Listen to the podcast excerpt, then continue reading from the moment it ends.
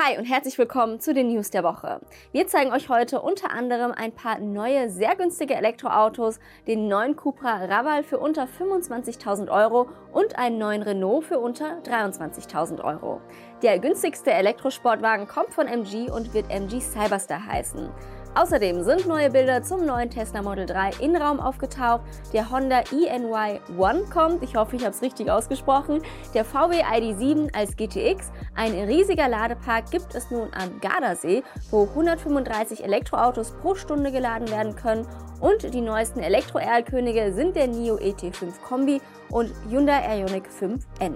Schön, dass ihr wieder mit dabei seid. Ich bin Eleonora. Für all diejenigen, die neu auf dem Kanal sind, lasst uns doch gleich ein Abo da, um keine neuen Videos zu verpassen. Und ich würde sagen, wir starten. Jeder Elektroautofahrer in Deutschland und jetzt auch in Österreich kann die THG-Quote oder die E-Prämie beantragen. Wir machen das Non-Profit und 100% fair. Den Beginn macht heute mal Renault, wo für das Jahr 2027 ein Elektroauto um nur 23.000 Euro angekündigt wurde. Das Modell dürfte als Kleinstwagen konzipiert werden und als Konkurrenz zum VW ID1 gedacht sein. Er wird sich auf der Plattform des Renault 5 Konzeptes basieren. Mehr Daten sind momentan allerdings noch nicht bekannt. Wir bleiben auch gleich bei den günstigsten E-Autos und zeigen euch nun den Cupra Raval, welcher als Alternative zum VW ID2 All kommen wird und bislang unter dem Namen Urban Rebel bekannt war. Ab 2025 geht's los und preislich wird der Kleinstwagen unter 25.000 Euro liegen. Technisch wird er wohl gleich sein wie der ID2, welcher 226 PS, 450 Kilometer WLTP-Reichweite und einen Sprint von 0 auf 100 km/h in unter 7 Sekunden bieten wird. Übrigens, jetzt wo der Markt immer vielfältiger wird, haben wir für euch ein Video vorbereitet über alle günstigsten Elektroautos unter 25.000 Euro. Bald also hier auf dem Kanal Instadriver. Seid also gespannt, welche neuen Modelle da noch hinzukommen. Jetzt geht's aber weiter mit den News und zu Tesla, wo das neue Model 3 Highland nun erstmals einen kleinen Blick ins Interieur gewährt. Auf einer Aufnahme sieht man ein neues Lenkrad, allerdings kein Yoke und vermutlich das Fehlen von Lenkstockhebeln, was darauf hindeutet, dass das Model 3 Highland hier die Bedienung aus dem Model S und X übernimmt.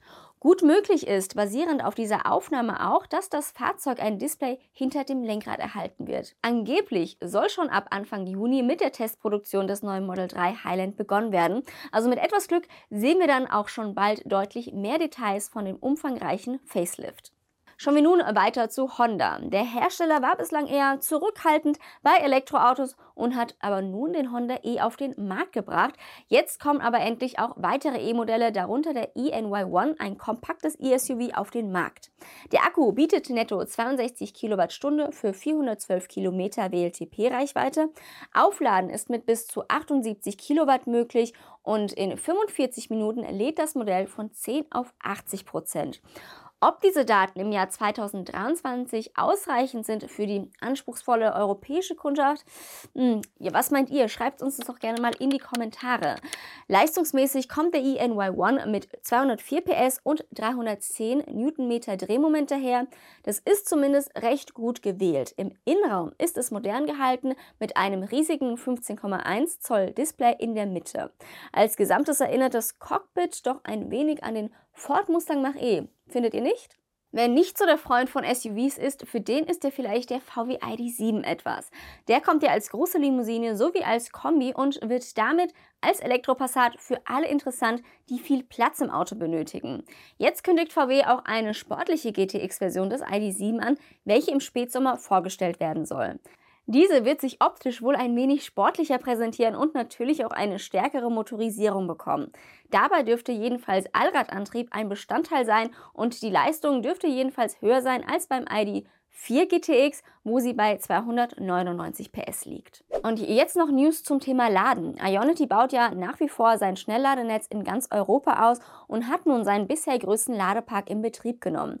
Mit 18 Ladepunkten bietet der Standort in Affi am Gardasee ein breites Angebot an Ultraschnellladern mit jeweils bis zu 350 Kilowatt Ladeleistung. Das Besondere ist, dass diese Leistung bei Ionity nicht geteilt wird, wenn zwei Fahrzeuge nebeneinander laden, so wie man dies von anderen Anbietern kennt. Zusätzlich ist dort auch ein Supercharger-Standort von Tesla vorhanden, welcher über 24 Ladepunkte verfügt. Ein Triple Charger mit einem CCS, einen Chademo und einen Typ 2 Anschluss komplettiert das Angebot an dem Standort, sodass insgesamt ganze 45 Ladepunkte zur Verfügung stehen und das ist grandios. Affi liegt am südlichen Ende des Gardasees, also auf einer Route, die von einer großen Vielzahl an Autoreisenden zu Urlaubszeiten genutzt wird. Bei 20 Minuten Ladedauer können somit bis zu 135 Elektroautos pro Stunde geladen werden an dem Standort. Was sagt ihr dazu? Ist doch eine ziemlich coole Sache. Bevor wir nun zu den Erlkönigen der Woche kommen, noch eine Nachricht zum MG Cyberstar. Da gibt es nämlich nun endlich Preise, die bereits mit Spannung erwartet wurden. Demnach dürfte das Cabrio bei etwa 56.000 Euro losstarten und damit wäre der MG Cyberstar der günstigste Elektrosportwagen am Markt. Was sagt ihr dazu? Ist das ein Sportwagen, der Freude machen könnte? Und nun noch zu den Erlkönigen der Woche und da haben wir auch gleich ein Modell, welches komplett ungetarnt gezeigt wird, der NIO ET5 Kombi. NIO will ihn offiziell ET5 Orion nennen, damit kommt schon bald wirklich eine Kombi-Version basierend auf einer Tesla Model 3 Alternative.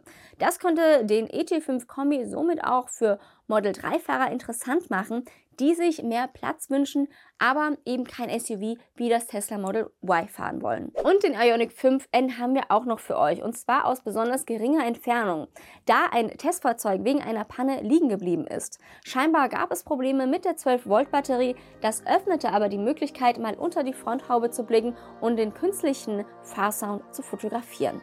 Das war's auch schon mal wieder für heute. Wir hoffen natürlich, dass euch das Video wie immer gefallen hat. Falls ja, freuen wir uns wie immer über ein Like und über einen Kommentar.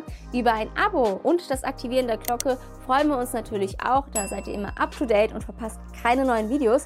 Ich wünsche euch jetzt noch wie immer einen ganz schönen Tag oder Abend. Wir sehen uns nächste Woche. Bis dann. Ciao. Zusätzlich ist dort auch ein Supercharger Oh, Zungenbrecher. Supercharger Standort. Okay.